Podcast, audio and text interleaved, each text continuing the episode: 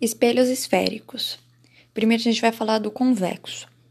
Só tem um tipo, onde o objeto fica entre o foco e vértice e a imagem fica menor que o objeto, do lado de fora. É uma imagem real, que quer dizer na frente do espelho. Agora os côncavos, que são de estacionamento, aqueles espelhos de estacionamento. A gente tem que lembrar que a ordem dos pontos é C, que é o centro de curvatura, F, que é o foco, e V de vértice. CFV, CFV. Primeiro caso. Antes do C, imagem menor e sentido contrário. Segundo caso.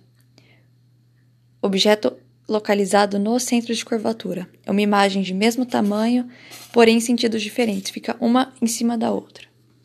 Terceiro, entre o C e o F, imagem invertida e maior que o objeto. Quarto caso, no foco, não tem imagem, ela é imprópria. Na verdade, a imagem está localizada no infinito, mas não tem como traçar ela.